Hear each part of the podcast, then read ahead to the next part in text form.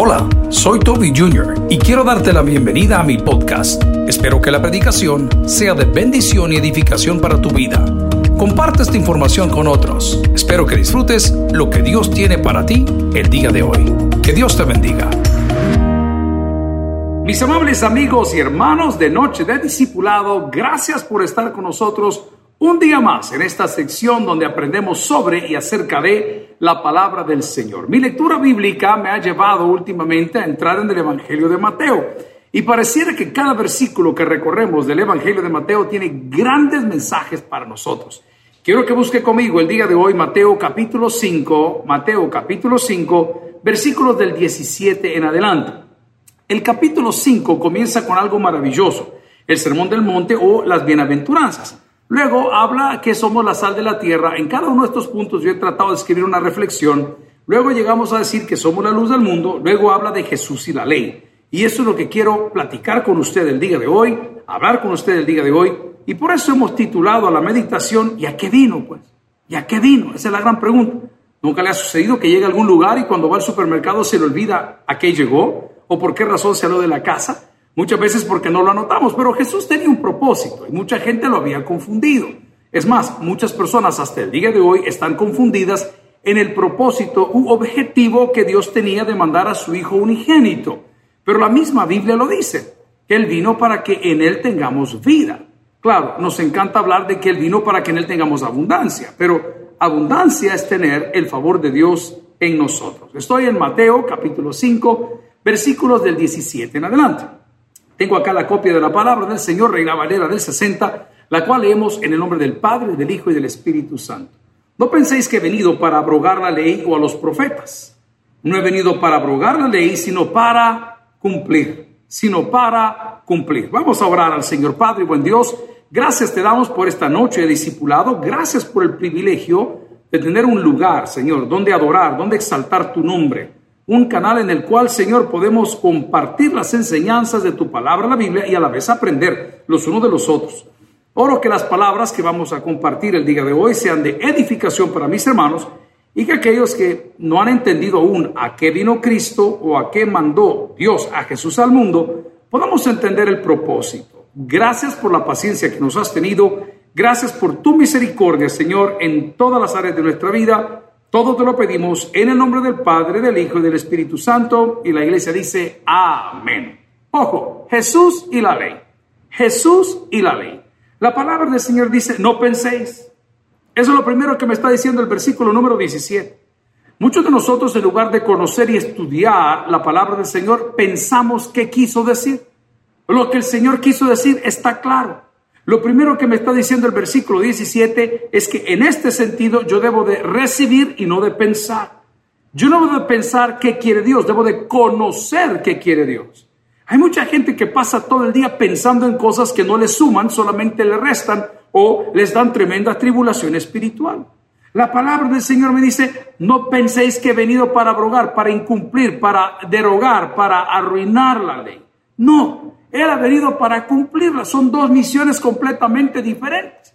La gente decía, ah, entonces lo que dijo eran los profetas ya no tiene validez. Voy a anular tu pensamiento. La palabra del Señor en el libro del profeta Isaías, capítulo 7, versículo 14, nos profetizaba que una joven daría a luz un hijo y daría a luz un hijo llamado el Hijo de Dios. O sea que cuando Jesús está diciendo que vino al mundo no para abrogar, ni para incumplir, ni para derogar, ni para quitar la ley de los profetas, les estaba diciendo a ellos mismos, hey, señores, yo soy el Mesías del cual hablaba el Antiguo Testamento. Yo soy el Mesías del cual hablaba el libro de Isaías. Yo soy el Mesías que ustedes están esperando. La misma palabra dice, a los suyos vino, mas los suyos no le recibieron. Pero el mensaje era claro, a eso había venido. Desde el momento de su nacimiento, cuando vemos la anunciación y el nacimiento de Jesús, el empadronamiento de los niños, la muerte de los inocentes, se acuerda por Herodes, desde ese momento el rey Herodes había entendido mal el mensaje. Herodes creyó que venían a destronarlo. Jesús no vino a destronar a nadie, si él tiene su propio trono y de ahí no lo va a mover nadie. Entonces cuando aparece Jesús en la vida de los hombres, Muchas veces nosotros creemos que viene a destronar la religión. Jesús no tiene nada que ver con la religión. Es más, Jesús no es religión. Jesús nos está diciendo, señores, yo tengo un propósito y es que en mí, dice el Señor, tengan vida. Cuando Jesús está haciendo esta afirmación en Mateo capítulo 5, nos está recordando que Isaías ya había predicho, había profetizado. Jesús en aquella época estaba siendo señalado, dado, mencionado por los profetas por mandamiento o mandato de Dios.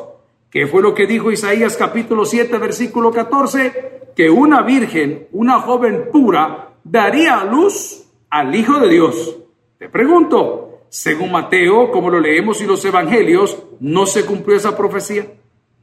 Con esto quiero reforzar la idea que todo lo que Dios promete lo cumple. Muchos de nosotros le ponemos demasiada duda y poca fe, demasiada duda y poca fe a todas las cosas que Dios hace y quiere y puede hacer en nosotros, porque Dios tiene un propósito. Mi propósito en esta noche que estamos nosotros platicando es aclarar las dudas en tu vida sobre el propósito de Dios en la misma. Como quisiera yo que te congregaras en la iglesia donde yo predico? Me encantaría, pero quizás el propósito de Dios en ti no es ese. El propósito de Dios en ti es que conozcas esa verdad, que solamente en Él hay vida, que solamente en Él hay perdón de pecados, que solamente en Él hay salvación, para que puedas entender tus propósitos de vida. Pero el propósito de Jesús era ese, anunciar y traer el Evangelio prometido, la buena nueva de salvación. Dice la palabra del Señor en Mateo capítulo 5, versículo 17, hablando de Jesús y la ley. No penséis que he venido para abrogar la ley o los profetas. No, no, no me menosprecie. Los profetas fueron instrumentos de Dios para bendecir a la humanidad. Así se comunicaba Dios. Eso lo hablamos la semana pasada.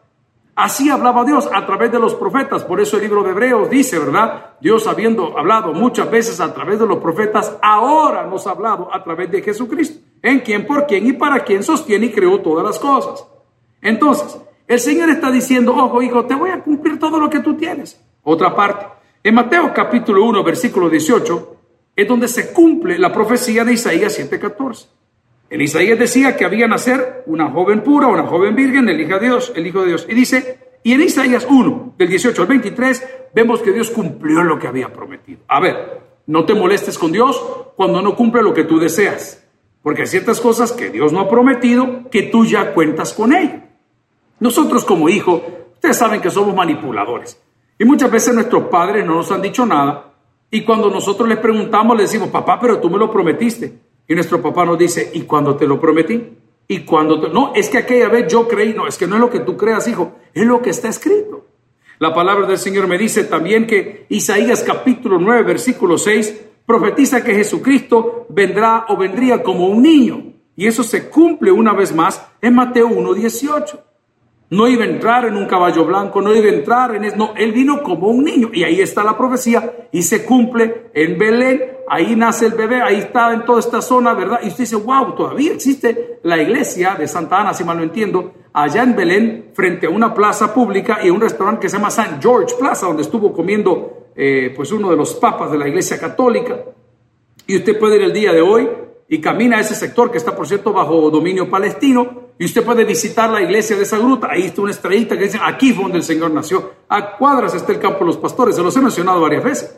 Entonces, lo que estaba profetizando Isaías capítulo 9, versículo 6, ¿eh? que Jesucristo vendría en forma de un niño. ¿Cómo es posible entonces que aquellos que lo vieron llegar, que vieron las meados, que escucharon lo que Herodes había hecho, que vieron el empadronamiento, que vieron la muerte de los inocentes, todavía duden o no acepten que Cristo había venido a la tierra con un propósito, que tuviésemos el Evangelio a nuestro alcance. Amigos y hermanos, yo no me canso de predicarte que Jesucristo es más que un vehículo y más que una visa. Jesucristo es más que una casa, es más que un trabajo, es más que una carrera universitaria. Pero cuando no entiendes el propósito de Jesucristo en ti, entonces te aburre. Pero hombre, dijimos el fin de semana, si usted estuvo presente en la iglesia o puede visitarnos a través del canal de televisión en YouTube, si lo quiere escuchar o en un podcast, usted se va a dar cuenta que Jesús vino para darnos compañía, vino para darnos una palabra, vino para guiarnos, vino para corregirnos, vino para salvarnos, vino para justificar. Ese es el propósito de Jesús. No le tengas temor a establecer una relación para con Dios. Quizás te han hablado muchas cosas de lo que Jesús es pero nunca lo vas a poder entender hasta que no le conozcas. ¿Cuántas personas nosotros tenemos un muy mal concepto de ellas porque no las conocemos? Pero la gente dice, a mí me dijeron, A mí me comentaron, amigos y hermanos, la gente habla por hablar. Pero el día de hoy te estoy garantizando que si tú entiendes el propósito de Jesús, que no venía a abrogar, a quitar, a derogar la ley, ni mucho menos a ridiculizar, ni quitar, ni derogar profetas, vas a saber a qué vino. Vino a cumplir. ¿Qué vino a cumplir? Vino a cumplir el regalo de Dios. No había un cordero, no había una persona, no existe algo ni alguien que pueda hacer lo que Cristo hizo en la cruz del Calvario. Su muerte y resurrección es la que abrió el camino hacia el Padre. No hay justo ni aun uno. Nadie podía cumplir con esos requisitos. Entonces la palabra del Señor también en Miqueas capítulo 5 versículo 2 nos dice dónde Jesús habría de nacer. Miren, yo les hago una pregunta. Si Jesús está diciendo aquí en el capítulo 5 de Mateo, no penséis que he venido para abrogar la ley o los profetas, he venido para abrogar, sino para cumplir. Entonces quiere decir que estos que decían que conocían en los libros de la ley y los profetas no lo leían. No lo leían, como nos pasa a muchos de nosotros. Yo tengo ese grave defecto, que recibo cosas, tengo cosas, sostengo cosas y no leo las instrucciones. Mire, me sorprenden estos teléfonos inteligentes todo lo que pueden hacer. Todos estos meses que usted me ha acompañado, que está viendo este estudio bíblico que es pregrabado en aquí en la oficina donde yo laboro, lo estoy haciendo con el mismo teléfono que hago las llamadas. No, no hay que invertir una fortuna de iluminación, no hay que poner un... No, no, no, lo hace con un teléfono. ¿Y cómo se dio cuenta? Leyendo el manual. Si estos señores que está mencionando Jesús acá, tanto a los que eran los herodianos, los fariseos, los escribas, etcétera, etcétera, si hubiesen leído los libros que ellos decían conocer, hubiesen descubierto que Isaías profetizaba que vendría de una virgen. Hubiesen descubierto que Isaías profetizaba que vendría como un niño y le atribuye varios nombres de la misión que traía hubiesen entendido que el niño había de nacer en Belén porque Miqueas 5.2 lo dice. Porque tú, Belén Efrata pequeña, ok, ahí está escrito. Entonces te das cuenta que muchas veces desconocemos los propósitos de Dios porque no leemos su palabra y aunque andamos la Biblia bajo el brazo o aunque le dejamos abierto en el Salmo 91 en la casa o aunque lo andamos a un costadito de la puerta del carro como un refuerzo, como un amuleto, te das cuenta que no conoces la perfecta voluntad de Dios? Amigos y hermanos, Mateo capítulo 2, versículo 4 en adelante dice que los escribas sabían que el lugar donde nacería Jesús era Belén. Entonces, ¿cómo es posible que con toda la información que yo te he dado en cortos 13 minutos, alguien venga a dudar y dice, yo no creo que Jesús sea el Hijo de Dios? Yo creo que Jesús es un profeta. No, yo creo que fue un gran estudiante y un hombre que hizo. No, no, no, papá, no te des paz. Si aquí está claro lo que la palabra dice, dónde había de nacer, cómo había de nacer, cómo se iba a llamar y qué iba a hacer en nosotros. Voy a buscar en la Biblia, que la tengo acá, este texto creo que, que vale la pena. Y voy a irme hasta el libro de Isaías. Y en el libro de Isaías vamos a leer algo maravilloso en su capítulo 9, versículo 6 el profeta Isaías, capítulo 9, versículo 6. Sí vale la pena leerlo para entender qué dice la palabra. Y dice la palabra, porque un niño nos es nacido, hijo nos es dado, y el principado sobre su hombro. Vaya, aquí está confirmando que era Jesús, nos decía a qué venía y qué autoridad tenía. Y dice lo siguiente, y se llamará su nombre, número uno, admirable Número dos, consejero. Número tres, Dios fuerte. Número cuatro, Padre eterno. Número cinco, príncipe de paz. Cinco cualidades, características o atributos que podemos conocer del niño que habría de nacer en Belén, porque había sido predicho, profetizado por Miqueas en capítulo 5, versículo 2 de la Escritura que nosotros tenemos hoy. Yo estoy de acuerdo todavía en que los hombres del Antiguo Testamento que la gente que no estaba con el nuevo pacto no conocía, que la gente que había atravesado esos tiempos de que Jesús no hablaba entre intertestamentario, que dudaran. Pero usted, en pleno siglo XXI, que tiene copias de la Biblia, que tiene copias de los manuscritos originales, que puede accesarlo a través del Internet, que puede meterse en una biblioteca virtual, que puede tomar un vuelo y viajar a estos lugares geográficos caminar por ellos, que usted me venga a decir a mí, no, yo creo que Jesús es Dios, perdóneme caballero, perdóneme señorita, usted es un necio. El Señor está siendo claro con lo que está diciendo. Si Él no tiene un propósito, Él no te quiere convencer de nada. Tú debes de estar convencido de lo que Él puede hacer por ti. Él no te quiere enfilar ni afilar con nada. A ti te conviene unirte a la familia del Señor. Dice que Él vino a buscar y a salvar lo que se había perdido, porque los sanos no tienen necesidad de medicina. Entonces vea qué lindo lo que dice, por favor, Isaías capítulo 9, versículo 6. Porque un niño nos es nacido, hijo nos es dado, el principado sobre su hombro, y se llamará su nombre admirable, consejero, Dios fuerte, Padre eterno, príncipe de paz. Entonces están confirmando, señores, que Él vino con ese propósito. No vino a abrogar la ley, no vino a abrogar los profetas, no, no, Él venía para darte algo que ni los profetas ni la ley te pueden dar, que es esa vida de la cual podemos gozar, que es la vida eterna en Cristo Jesús, Señor nuestro. Ahora bien, la palabra del Señor en Mateo capítulo 2, como se lo dije, nos menciona el lugar donde habría de nacer. Mire, a ver, niña, anda a comprarte esa miel que andan vendiendo ahí. ¿Y a dónde la venden? En Ataco. Ok, si usted llega a Ataco, ve el bote de miel, tiene la misma marca, tiene el mismo precio y se llama igual, ¿cómo va a dudar que sea la miel que anda buscando? Jesucristo es el Hijo de Dios. Jesucristo es el Cordero de Dios que quita el pecado del mundo y fuera de Él no hay salvación ni en Él ni en nadie más, sino en Cristo.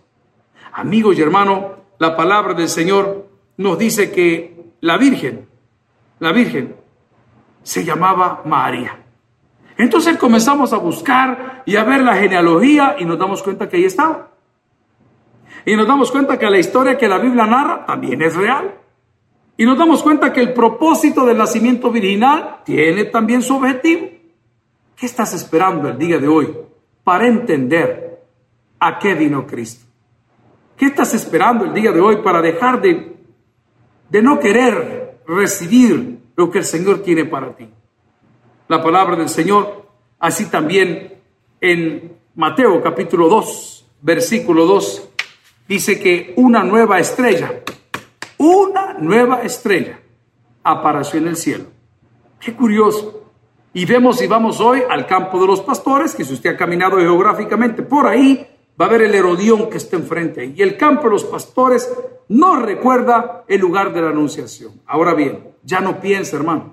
Reciba. Ya no dude, hermano. Crea. Dice la palabra del Señor y cuántas veces le hemos dicho, es que sin fe es imposible agradar a Dios. Aquí estoy regresando yo al Evangelio de Mateo para entrar en materia una vez más. Lo que estoy tratando de decir el día de hoy en nuestro estudio bíblico es que Dios tiene un propósito en su vida. Y le puedo garantizar, usted puede llenar los vacíos con lo que quiera, pero nada, absolutamente nada, va a lograr hacer lo que Cristo puede hacer en usted. Dice la palabra del Señor, no penséis que he venido para abrogar la ley o a los profetas, no he venido para abrogar, sino para cumplir. Porque de cierto os digo que hasta que pasen el cielo y la tierra, ni una jota, ni una tilde pasará de la ley hasta que todo se haya cumplido. De manera que cualquiera que quebrante uno de estos mandamientos muy pequeños, y así enseña a los hombres muy pequeños, será llamado en el reino de los cielos. Mas cualquiera que los haga y los enseñe, este será llamado grande en el reino de los cielos. Porque os digo que si vuestra justicia no fuere mayor que de los escribas y los fariseos, no entraréis en el reino de los cielos. En pocas palabras, la justicia de los fariseos y la justicia de los de la época se cumplía en conocer, no en creer. En conocer, ellos se jactaban de conocer, de tener el liderazgo, de tener la oportunidad. Pero el día de hoy, dice el Señor, no se trata de quien conoce, sino de quien cree. Amigos y hermanos, Dios tiene un propósito a través de Jesucristo. Y el propósito de Jesús en nuestras vidas es que podamos tener en Él la salvación que ni la ley, ni la tradición, ni la religión nos pudo dar. Hoy hacemos una pausa y al regresar entenderemos mucho más de lo que el Señor quiere que tú recibas de su parte. No nos cambies, hay mucho más de Dios para ti. Ya volvemos. Este y todos los jueves no debes perderte. Noche de Discipulado, con la mejor enseñanza basada en la palabra de Dios. Conéctate a la Iglesia del Aire, Taber TV, Radio Bautista y en nuestras plataformas digitales, YouTube Live, Facebook Live y en el www.tabernáculo.net. Ahora más cerca que nunca. Gracias por continuar con nosotros, amigos y hermanos. En la primera etapa de nuestro estudio del día de hoy, hemos entendido todas las cosas que Jesús había dicho respecto a su llegada. Hablamos que en Isaías 7:14 se nos decía que una joven daría luz un hijo y llamaría su nombre de cierta manera. Eso se cumple en el Evangelio de Mateo 1:18. Luego hablamos que en Isaías capítulo 9, versículo 6, decía que Jesús vendría como un niño. Y eso se cumple también en el Nuevo Testamento en el capítulo de Mateo 2. Luego hablamos que Miquea nos decía dónde nacería. Luego hablamos también que los profetas conocían a profundidad dónde Jesús habría de nacer y qué cosa habría venido a hacer. Y lo primero que me dice es que Él no vino a cambiar nada de lo que ya dio, vino a traer algo nuevo. Amigos y hermanos, cuando Dios llega a nuestras vidas, tiene algo tan maravilloso que es una nueva vida en Cristo. Pero para poder disfrutar de mi nueva vida en Cristo, me es necesario dejar mi pasada manera de vivir. En otras palabras, nacer de nuevo. El Señor está diciendo en Mateo capítulo 5, no penséis que he venido. No piense. Eso fue lo primero que le dije. Suena feo, ¿verdad? Pero no piense. Conozca, hombre. Lo segundo, no analice, hombre. Disfrútelo. Hermano, se lo voy a ilustrar así. Cuando usted va a un restaurante bueno, mediano, regular y le ponen una quesadilla y esa quesadilla tiene, está calientita, las orillas vienen tostaditas y algunos quemoncitos por ahí, usted agarra la parte quemadita, agarra su cafecito, le pega el sorbo, muerde la quesadilla, usted en ese momento no está pensando, bueno, depende de quién sea, ¿cuántas calorías podrá tener cada mordida que le Hermano, usted no está pensando por cada eh, taza de café, nueve litros de agua se desperdician y el Amazonas no recibe el agua. Ay, hermano, por el amor de Dios. Eso es lo que le pasa a muchas personas cuando conocen a Cristo. En lugar de disfrutar su presencia. Mire, hay una alabanza que a mí me tuerce el corazón. ¿Se acuerda? Encuentro libertad Encuentro sanidad en tu presencia. Correremos hacia ti. El cielo hoy estaba aquí. ¿Se recuerda? Amamos tu presencia, oh Dios. Ok. Por el amor de Dios, nosotros muchas veces como ah, bautistas, como eh, reformados, como pentecostales, eh, constantemente estamos analizando, yo creo, yo creo, no crea, no piense, disfrute la presencia de Dios, porque donde está la presencia de Dios, ahí hay libertad. Entonces no se complique, toda la vida nosotros queremos filtrar a Dios, analizar a Dios, comprender a Dios, criticar a Dios, juzgar a Dios, pedirle a Dios, disfrute de su presencia. ¿No tiene usted amigos que de repente cuando está pasando por una mala etapa, una mala racha, suena el teléfono y usted con solo ver ese nombre, usted disfruta y dice, wow, qué buena compañía, qué buen amigo el que tengo yo aquí. Claro, hermano, claro que sí. Disfrute de la presencia de Dios. Es por eso que mi punto número uno era, mire, no piense, escuche el Evangelio, hermano. Escuche el Evangelio. Ay, a usted si después dice, no, pero escúchelo. Número dos, por favor, no, no analice, disfrute, disfrute, disfrute como cuando hace ese flan y lo pone en el refrigerador y cuando esté heladito después de haber cenado, pide otro tacita de café, un té o lo que quiera tomar té verde con chía para que le vaya la gran barriga que tiene y le pega la cucharada y usted su boca disfrute, disfrute la presencia de Dios. Para el que anda bien es un privilegio para el que anda torcido es una amenaza. Se lo voy a ilustrar. Cuando los endemoniados andaban caminando por la zona de Gadara, Gadara es la zona alta, montañosa. La semana pasada aprendimos algo. Galí, rollo. Galilea, la cordillera parecía rollo. Galí, rollo. Rollo, Torah. Torah, libro, libro Biblia. Eso aprendimos la semana pasada. Ok, Galilea queda frente a ese mar, ese, lugar que estaba ahí, y esos muchachos estaban en una parte alta de Gali, que parece Roy, y el Gadareno que andaba en esa, el endemoniado Gadareno, cuando sienten la presencia de Dios, comienzan, se incomodan. No lo quiero ilustrar de esta manera, pero usted me lo va a entender. Cuando usted viene de la iglesia, o va de la iglesia, o viene hacia la iglesia, se sube al bus, va con su Biblia, con su himnario y el uniforme de la iglesia a la cual sirve. No menos de dos o tres o cuatro personas, dependiendo del distanciamiento social, que lo ven, se incomodan. Ash, ash, mire, la Escalón fue, la colonia Escalón fue una zona de gente adinerada. Hoy vivimos aquí gente de negocios, hablo de pupusería, no gente de empresas. Clase que trabajamos, ya no hay gente adinerada. Si la gente adinerada vive en Europa, hermano. Usted que anda creyendo que tiene pisto, y usted no tiene lancha, avión, jet ski, digo, usted no es adinerado, usted es trabajador, hermano, no hay de paz, pero bueno. Entonces, la gente que vivía acá se movieron porque esta zona se comercializó. A dos cuadras de la iglesia está un Walmart que es inmenso, una gasolinera, una FP, un call center, una barbería, una panadería. Frente a la iglesia está lleno de pupuserías y negocios de todo tipo, salones de belleza, accesorios de celular, eh, eh, de toda cosa. Lo que le quiero decir es que la gente cuando veía, venía, ver a los hermanos venir acá, se enojaban. Nunca le ha pasado. A mí me ha pasado en mi cara. Tengo 51 años, casi 52. Y como hijo de pastor que he pasado etapas donde la gente critica solo porque usted llegó y se molestan. Hace poco estaba en una venta de motocicletas y entraron dos uniformados de la PNC. Quizás no les habían dado el bono porque andaban bien enojados. Yo, buenas tardes, a mí me enseñaron a saludar, la gente decente saluda. Buenas tardes. Hermano, hoy le voy a dar la ilustración. Cuando usted camina derecho y ve a la policía, usted saluda, hermano. Pero cuando usted anda torcido y ve a la policía, usted corre. Lo mismo le pasa al Señor.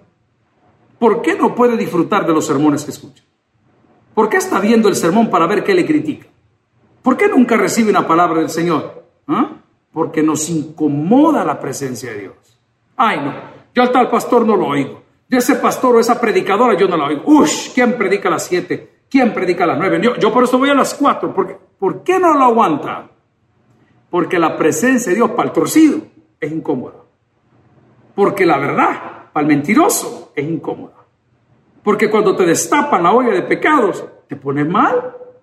Pero cuando estás en paz con Dios, tú te gozas. Por eso mi propuesta del día de hoy, ya no piense, hermano, escuche el Evangelio. Número dos, ya no analice, disfrute la presencia de Dios. En la presencia del Señor encontramos libertad. Para aquellos que han padecido de ataques de pánico en alguna etapa de su vida o por o a consecuencia de algún padecimiento o problema serio, van a entender que la paz que el hombre necesita en esos momentos de ataque, de pánico, la da Dios. Usted tiene ya la sintomatología. Siente que ya no puede respirar, que el pecho se le está apretando, que la cosa comienza a ponerse tensa. Usted comienza a decir, yo esto ya lo viví, qué feo, ya me va a agarrar. Ok, clama a mí y yo te responderé. Eso dice la palabra y no lo estoy sacando de contexto. La presencia de Dios el objetivo de Dios a través de Jesucristo es que en Jesucristo tengamos paz. Ya no piense, hermano, escuche el Evangelio. Ya no analice, hermano. Disfrute la presencia de Dios en su vida. Mire, si está afligido, dice la palabra, cante alabanzas. Si está amedrentado, cante alabanzas. La palabra del Señor nos dice también en Mateo capítulo 11, versículo 2, un dato muy interesante. Resulta que hubo un personaje llamado Juan el Bautista que anunciaba la llegada de este Hijo de Dios llamado Jesús. Y Juan se vestía de piel de camello y su alimento era miel y esa langosta del silvestre que andaba por ahí. Y andaba predicando, decía, arrepentíos porque el reino de los cielos, que decía, se ha acercado. Eso andaba predicando. Bueno, vean lo que dice el Evangelio de Mateo, capítulo 11. Voy a avanzar aquí en mi Biblia, aunque lo tengo aquí en mi bosquejo. Capítulo 11, versículo 2. Está hablando de la predicación de Juan el Bautista. Pero bueno, dice la palabra del Señor. Cuando Jesús terminó de dar instrucciones a sus doce discípulos, se fue de ahí a enseñar y a predicar en ciudades de ellos. Al oír Juan en la cárcel los hechos, lo que había hecho, las acciones de Cristo, le envió dos de sus discípulos para preguntarles, ¿eres tú aquel que había de venir o esperamos a otro? Respondió Jesús, le dijo, id y hacer saber a Juan las cosas que oís y veis. Ojo, versículo 5. Los ciegos ven, los cojos andan, los leprosos son limpiados, los sordos oyen, los muertos son resucitados y a los pobres es anunciado el Evangelio. Y bienaventurado es el que no haya tropiezo en mí. A eso vino. ¿A qué vino el Señor? A sanar, a abrir los ojos, a ayudar a los enlutados. Pero pastor, ¿y a mí por qué no me pasa eso? Bueno, a usted no le pasa eso porque en lugar de escuchar, critica porque en lugar de disfrutar, se pone a analizar de qué es el postre, cuántas calorías tiene. En tercer lugar, usted se pone a pensar en lugar de conocer. Conozca el propósito de Dios en su vida. Amigo, te garantizo que el día que abras tu corazón a Cristo, y lo digo a nuestros servidores, lo digo a nuestros diáconos, lo digo a nuestros pastores, porque pareciera que nosotros no tenemos necesidad de esto. Me lo estoy predicando a mí mismo porque muchas veces yo limito en mi falta de fe el poder de Dios. Tengo tres semanas de estarle diciendo a la iglesia central, hermano, perdóneme si yo maté su fe. Perdóneme si yo le dije, no pida, hermano, pida lo que quiera, deje que Dios decida si se lo va a dar. Usted pida con fe. Una persona que conoce la palabra pide conforme al corazón de Dios. Por ende, Dios no lo va a rechazar, pero pida. No le tenga miedo. Amigos y hermanos, ya no piense Conozca, hombre. Ya no analice, disfrute. Ya no se ponga mal. Conozca lo que Dios quiere hacer en usted. Vea las palabras de Jesús contestándole a Juan si él era. Los ciegos ven, los cojos andan, los leprosos son limpiados, los sordos oyen, los muertos son resucitados y a los pobres es anunciado el Evangelio. Aquí no está hablando de dinero, hermano. Aquí está hablando de una condición espiritual. A los que no tienen esperanza. Yo, no sé, no, no, no quiero que me lo tome a mal, pero se lo voy a decir porque así es. ¿No se ha fijado usted que las personas entre más dinero tienen, más amargadas son? Yo solo he conocido a un hombre, bueno, a dos o tres, pero a uno en especial, de mi edad, que es hijo de millonarios, y ahora pues él es millonario. Por las cosas de la vida, volando hacia Israel, me tocó de vecino en el asiento al lado durante nueve horas de vuelo. Desde el momento que el joven entró, lo primero que noté fue la modesta manera de vestir. Humilde, amable con los sobrecargos, amable con la gente de migración, y yo solo observé todo el camino. Subió una o dos horas, vio tal vez algo de televisión y cosas así que está en la pantalla, y el resto del vuelo se durmió. Cuando estábamos aterrizando en España, en Barajas, le veo al tipo despertarse en su desayuno, agarró el yogur de un café, comió. Ay, hermano, pero no vaya a ser una persona que no tiene, que ahí nos vamos complicando nosotros. Mire, esto no significa que el Evangelio es para los que no tienen. También los que tienen necesitan de Dios. Pero las experiencias que le quiero contar es que el hombre entre más posesiones tiene, más duro se pone su corazón. Una persona entre más tiene de Cristo, más suave su corazón. Aquí está la contraposición. Cristo no vino a nombrar a unos apóstoles, a otros profetas, a otros megapastores, a otros misioneros. No, hermano. Él nos ha hecho a su imagen y semejanza, nos ha hecho una sola familia y nos recuerda que Él no comparte su gloria con nadie, Y nos recuerda que el propósito de Cristo es venir y que tengamos paz para con Dios por medio de su muerte y resurrección.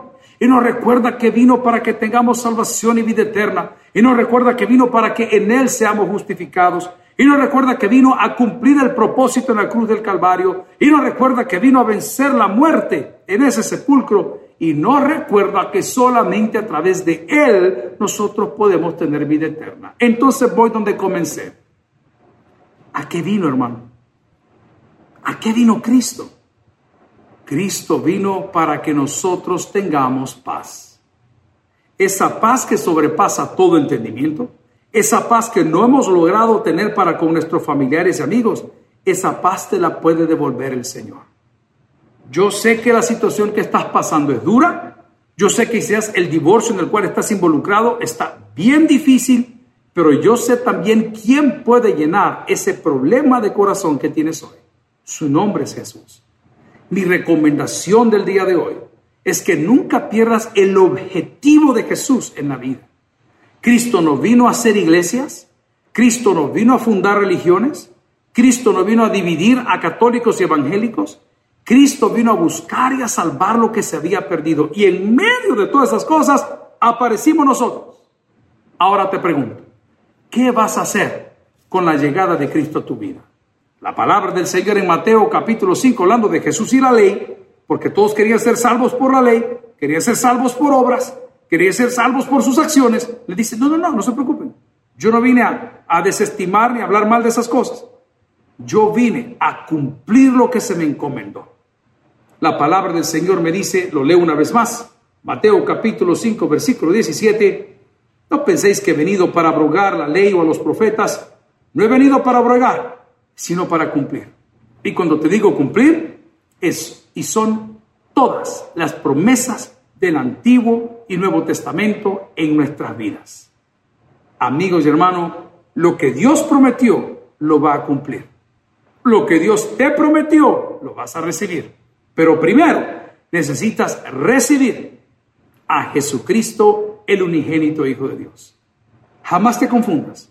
Asistir a la iglesia no cambiará tu vida. Asistir a la iglesia no cambiará tus pecados. Asistir a la iglesia no borrará tus pecados, porque solo en Cristo tenemos redención. Amigos y hermanos, el propósito de Jesús en tu vida es que llegues a tener paz para con Dios. Y aunque la paga del pecado sea la muerte, la dádiva de Dios es que tú y yo tengamos vida eterna en Cristo Jesús, Señor nuestro. Termino diciendo, el que tiene oídos para el que oiga, Vamos a orar. Bendito Padre Celestial, gracias por esta noche discipulada. Un tema muy básico, pero muy importante. Jesús y la ley. Señor, muchos creemos que porque cumplimos la ley somos salvos, que porque hacemos sacrificios somos salvos, que porque ofrendamos en alguna misión o iglesia somos salvos. Mas hoy hemos entendido, Señor, que somos salvos por el regalo de Dios a través de nuestro Señor Jesucristo, su muerte y resurrección. Quiero orar por aquellos, Señor, que necesitan un cambio interior, por aquellos que todo analizan y nada disfrutan, por aquellos que evitan tu presencia para no ser confrontados, por aquellos que evitan el mensaje de salvación para no dar a conocer sus errores.